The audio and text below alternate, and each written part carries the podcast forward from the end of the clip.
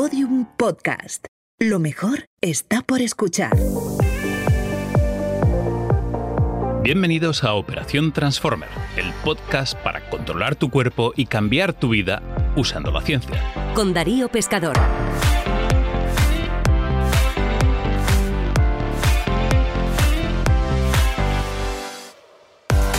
Si eres un deportista profesional, da igual de qué deporte, es muy probable que te lesiones.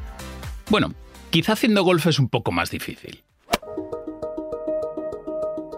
Hace unos años, los jugadores del Estudiantes, un equipo de baloncesto profesional de Madrid, empezaron a ir en peregrinación a Alicante, donde un misterioso médico holandés conseguía que se recuperaran mucho más rápido de las lesiones.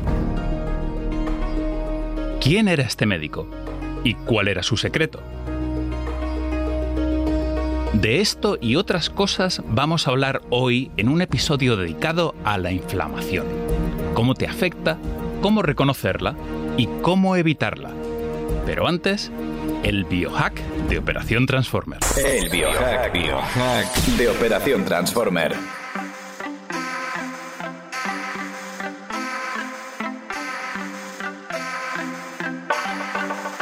¿Tienes problemas para dormir? ¿Sufres de ansiedad? ¿Tienes un hijo con hiperactividad? Puede sonar un poco raro, pero la solución es una manta de 10 kilos. Si eres como yo, quizás recuerdes dormir en casa de tus abuelos en invierno, a pierna suelta, debajo de dos o tres enormes mantas de lana. Qué tranquilidad, ¿verdad? Los experimentos han comprobado que un poco de presión alrededor de nuestro cuerpo nos tranquiliza y puede aliviar la ansiedad. Por ejemplo, un abrazo firme basta para aumentar los niveles de oxitocina, la hormona de la conexión, y reducir los de cortisol, que es la hormona del estrés. Algo parecido se puede conseguir con las mantas lastradas, que ya puedes comprar en internet. Están rellenas de cuentas de cristal para que no den demasiado calor y las hay de diferentes pesos. La manta ideal para ti es de un 10% de tu peso corporal, así que si pesas 80 kilos como yo, pues vas a necesitar una de 8 kilos, con poco. Yo la he probado y te tengo que decir que funciona, pero si tienes alguien que te abrace, aún mejor. Operación Transformer, el podcast para controlar tu cuerpo y cambiar tu vida. Con Darío Pescador. La inflamación de bajo grado es una asesina misteriosa que está detrás del 95% de las enfermedades crónicas, desde el asma hasta la diabetes, pasando por las enfermedades cardiovasculares e incluso el cáncer. Para saber más de la inflamación, vamos a viajar al Instituto Español de Psiconeuroinmunología. Calma que no es nada New Age. Se trata de una línea de investigación científica que mezcla diferentes campos para explicar cómo el cerebro y el sistema inmune están conectados. Nos lo explica su director técnico Daniel de la Serna. No os lo perdáis. Me contaste una historia muy curiosa de cómo te metiste en esto y cómo conociste a determinado personaje.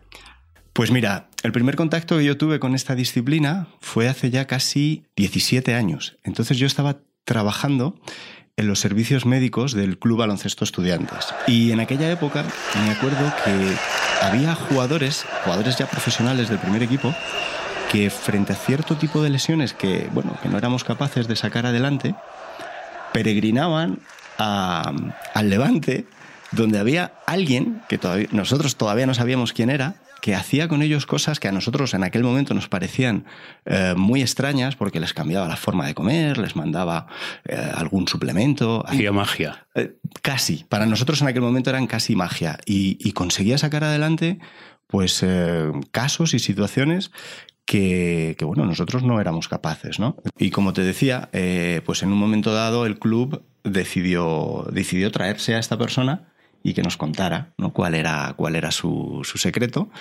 Y entonces allí, allí conocimos a esta persona que es eh, Leo Primeboom, que bueno, actualmente pues es una de las personas más reconocidas eh, dentro de esta disciplina científica. Si tuvieras que hacer el resumen del ascensor y contarle a alguien en lo que tardas en subir a tu piso lo que es la psiconeuroinmunología, ¿cómo lo darías?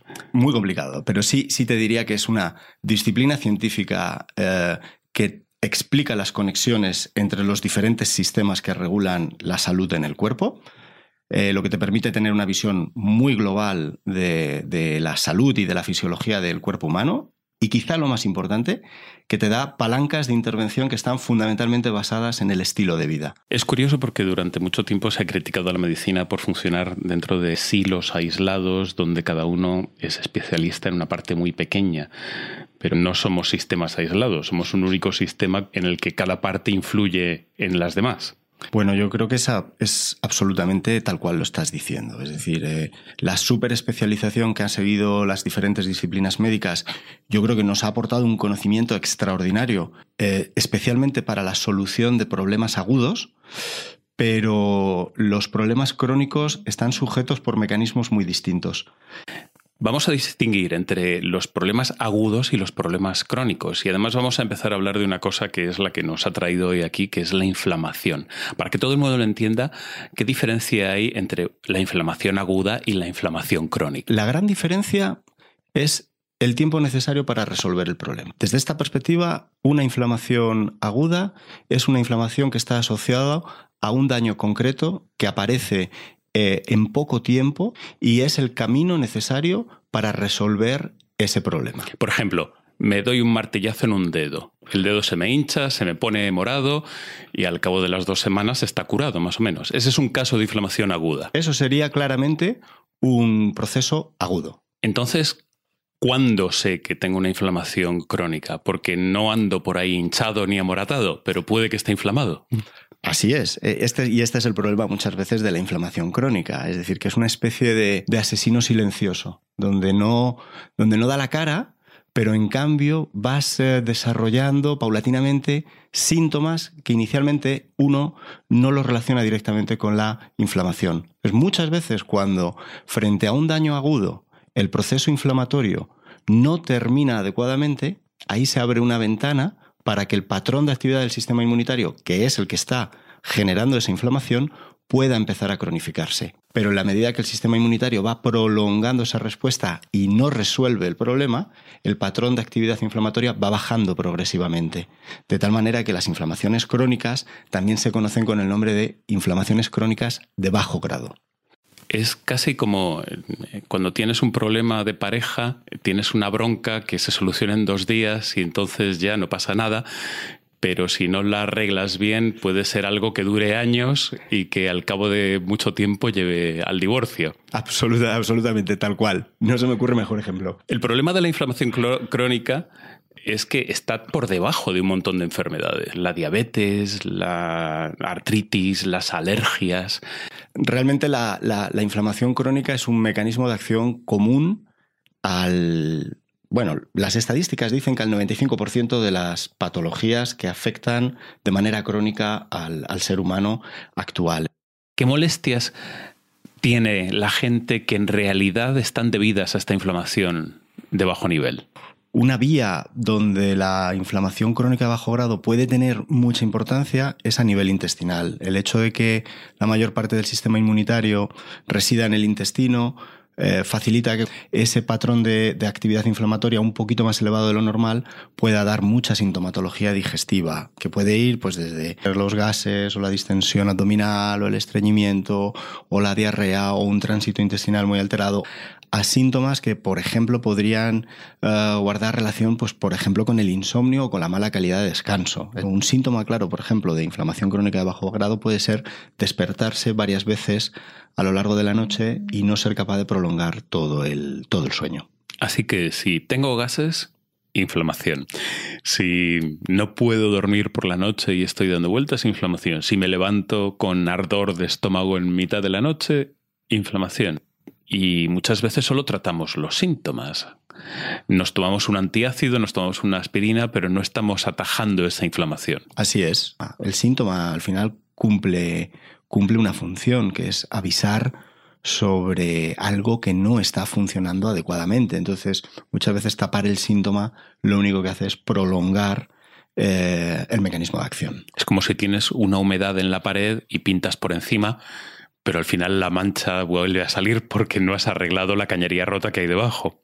Yo creo que esa es la realidad de, pues de muchos pacientes. Pacientes que empiezan con un síntoma que puede ser eh, una contractura muscular, que les obliga a ir a veces al fisioterapeuta y a recibir un masaje, pero poco tiempo después vuelven a tener esa contractura muscular.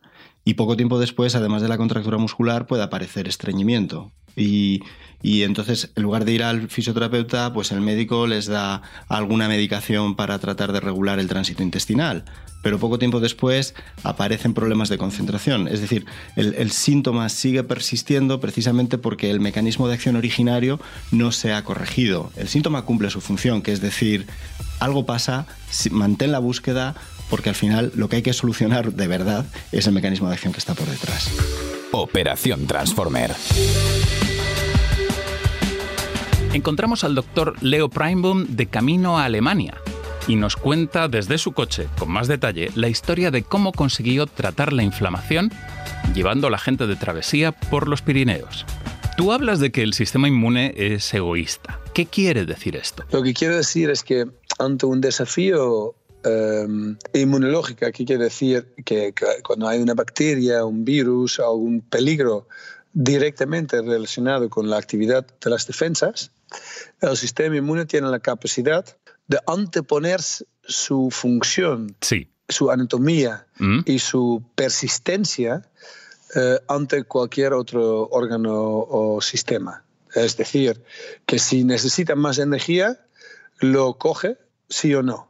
Aunque tenga que robarlo de órganos vitales como el hígado o el cerebro, Sí. si es necesario, lo hace, porque evidentemente eh, una cosa es filosofar y otra cosa es sobrevivir. Una de las cosas que resultan sorprendentes, si no lo has oído antes, es la relación entre la inflamación y la actividad física. Mm. Es decir, estar sentados es inflamatorio y moverse es antiinflamatorio. Es interesante ver que muy poco a poco nos empe- empezamos a darnos cuenta que no tenemos que confundir la vida sedentaria con la falta de actividad física. Ujú. Eh, una cosa es que la gente no hacen deporte, que no hacen eh, ejercicio de alta intensidad, que no hacen jogging. Eso es una cosa, eso es falta de, de actividad física. Sí. Pero hay otro factor que es la vida sedentaria, Mm. ¿sabes? Porque siempre hemos pensado que el ejercicio físico puede compensar contra los efectos dañinos de la vida sedentaria. Y poco a poco nos damos cuenta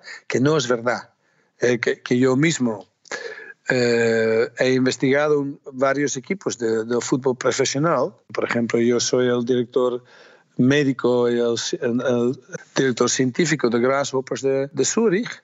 Hemos hecho varios análisis de sangre y tenemos ocho jugadores con un síndrome prediabético por vida sedentaria, aunque entrenan todos los días 3-4 horas al día. Pero esto es muy importante porque la gente piensa que por ir al gimnasio una hora ya está protegida. Esa es una suposición errónea.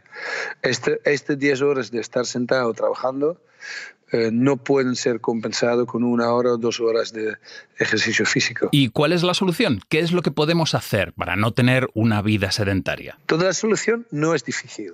Mm. que sabemos que hay que ser realistas y es decir, si yo quiero, si yo tengo que trabajar, tengo que eh, a lo mejor estar sentado, pero si yo rompo con dos minutos de, de ejercicio cada media hora o cinco minutos cada, cada hora en que aumento la frecuencia cardíaca a mínimo 110 por minuto, elimino realmente el efecto dañino de la vida sedentaria. Mm. Significa que, yo qué sé, que durante los dos minutos haces unas flexiones, durante dos minutos, o subes y bajas escaleras. No importa qué musculatura utilizas, pero que el ejercicio sea intenso. Y intenso significa que hay que sufrir un poco, ¿sabes? Que vivimos en un mundo de confort y tenemos mucho miedo a, a sufrir, pero el sufrimiento físico protege contra depresión, protege contra inflamaciones e incluso eh, cuanto más eh, intenso, cuanto más vida por delante tienes. Para estar sanos, entonces hay que pasarlo mal. Para pasarlo súper bien, hay que pasarlo de vez en cuando bastante mal. Pero es lo que ya Aristóteles dijo y Sócrates dijo, lo que no nos mata nos hace más fuerte. Esto me lleva a preguntarte por tu estudio, Sí. este en el que hiciste sufrir a personas que estaban enfermas, pero mejoraron. El estudio del origen, que en total hemos investigado 138 personas y los resultados han sido muchísimo más eh, sorprendentes que pensaba yo. ¿Qué es lo que hicieron durante la semana del estudio? Lo que hacíamos es, caminábamos en los Pirineos en verano, en puro verano, que, que podría hacerse 40 grados de día. Sí. Y alguna noche, dos grados de noche, entonces un cambio de temperatura tremendo. Y, y, lo que hacíamos, entonces, caminábamos de, de, fuente de agua a fuente de agua, significa, eso se llama beber intermitentemente. Sufrimos los desafíos de calor y de frío, porque dormimos además en la intemperie, pero sí con, con colchoneta, y, y, saco de dormir, lógicamente. Comíamos dos veces al día solo. Vivíamos con el ritmo del día, porque no había luz sintético. Mm.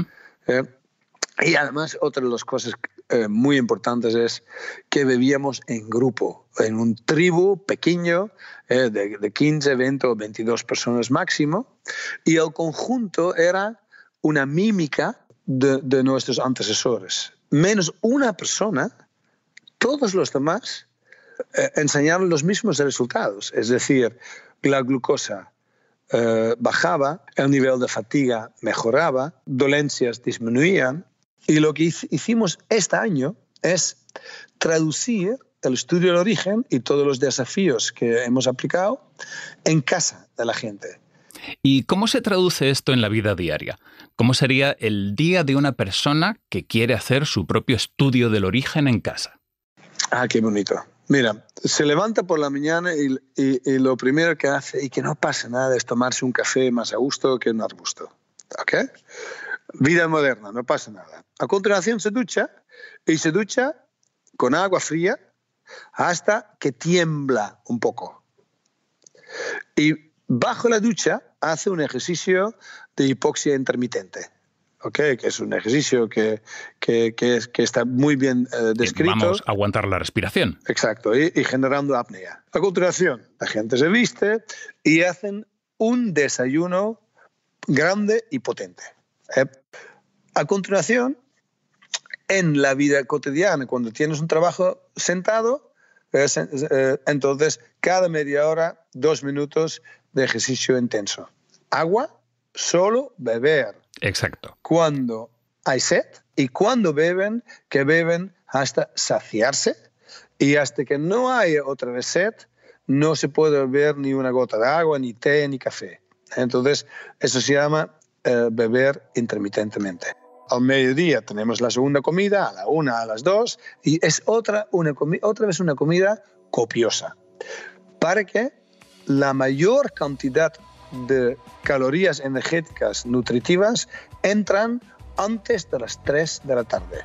Lo mejor sería que antes de la segunda comida se haga un grupo de ejercicios durante 10 minutos para que detrás de la comida que no haya una respuesta inflamatoria. Igual que nuestros antepasados, tenemos que ganarnos la comida primero, ¿no?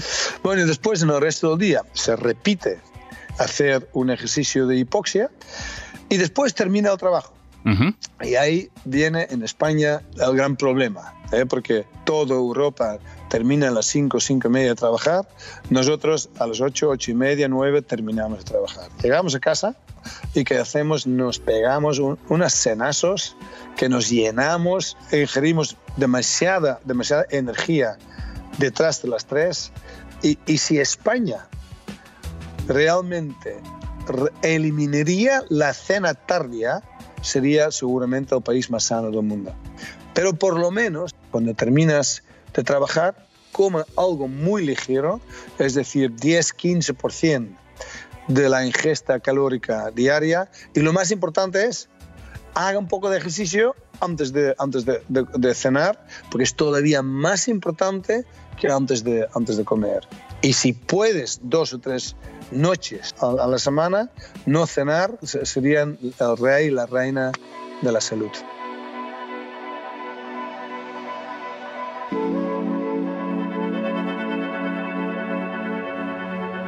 Puede que no tengas previsto ir a hacer vivac a los Pirineos en los próximos días, pero te preguntarás, ¿qué puedo hacer hoy para evitar la inflamación crónica en mi vida? Estas son algunas pistas para que puedas replicar el experimento sin salir de casa. Levántate de la silla. A partir de los 25 minutos de estar sentados aumentan nuestros niveles de inflamación. Levántate durante dos minutos cada media hora o cuatro minutos cada hora.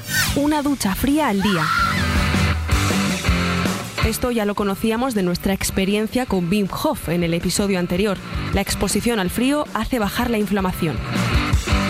No respires. Bueno, puedes respirar el resto del día, pero aguantar la respiración mientras te das la ducha fría tendrá un efecto antiinflamatorio aún mayor. Bebe cuando tengas sed. En lugar de estar bebiendo constantemente, espera a tener sed, pero cuando bebas, bebe mucho, hasta que no te quepa más. Deporte y ejercicio. Esto ya lo sabes. Come más verdura y menos azúcar y haz ejercicio intenso al menos tres veces por semana.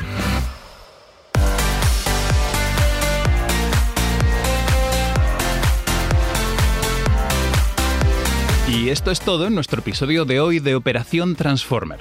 Encontrarás toda la información, libros y enlaces en las notas y muchos más contenidos e ideas en operaciontransformer.com. Soy Darío Pescador y me despido hasta el próximo episodio de Operación Transformer. Operación Transformer es una producción de Podium Podcast, escrita y presentada por Darío Pescador. Realización y montaje Íñigo Sastre. Coordinación Alfonso Cardenal. Si os gusta Operación Transformer y este podcast, tengo una buena noticia. Mi nuevo libro, que se titula Tu mejor yo, ya está disponible en todas las librerías.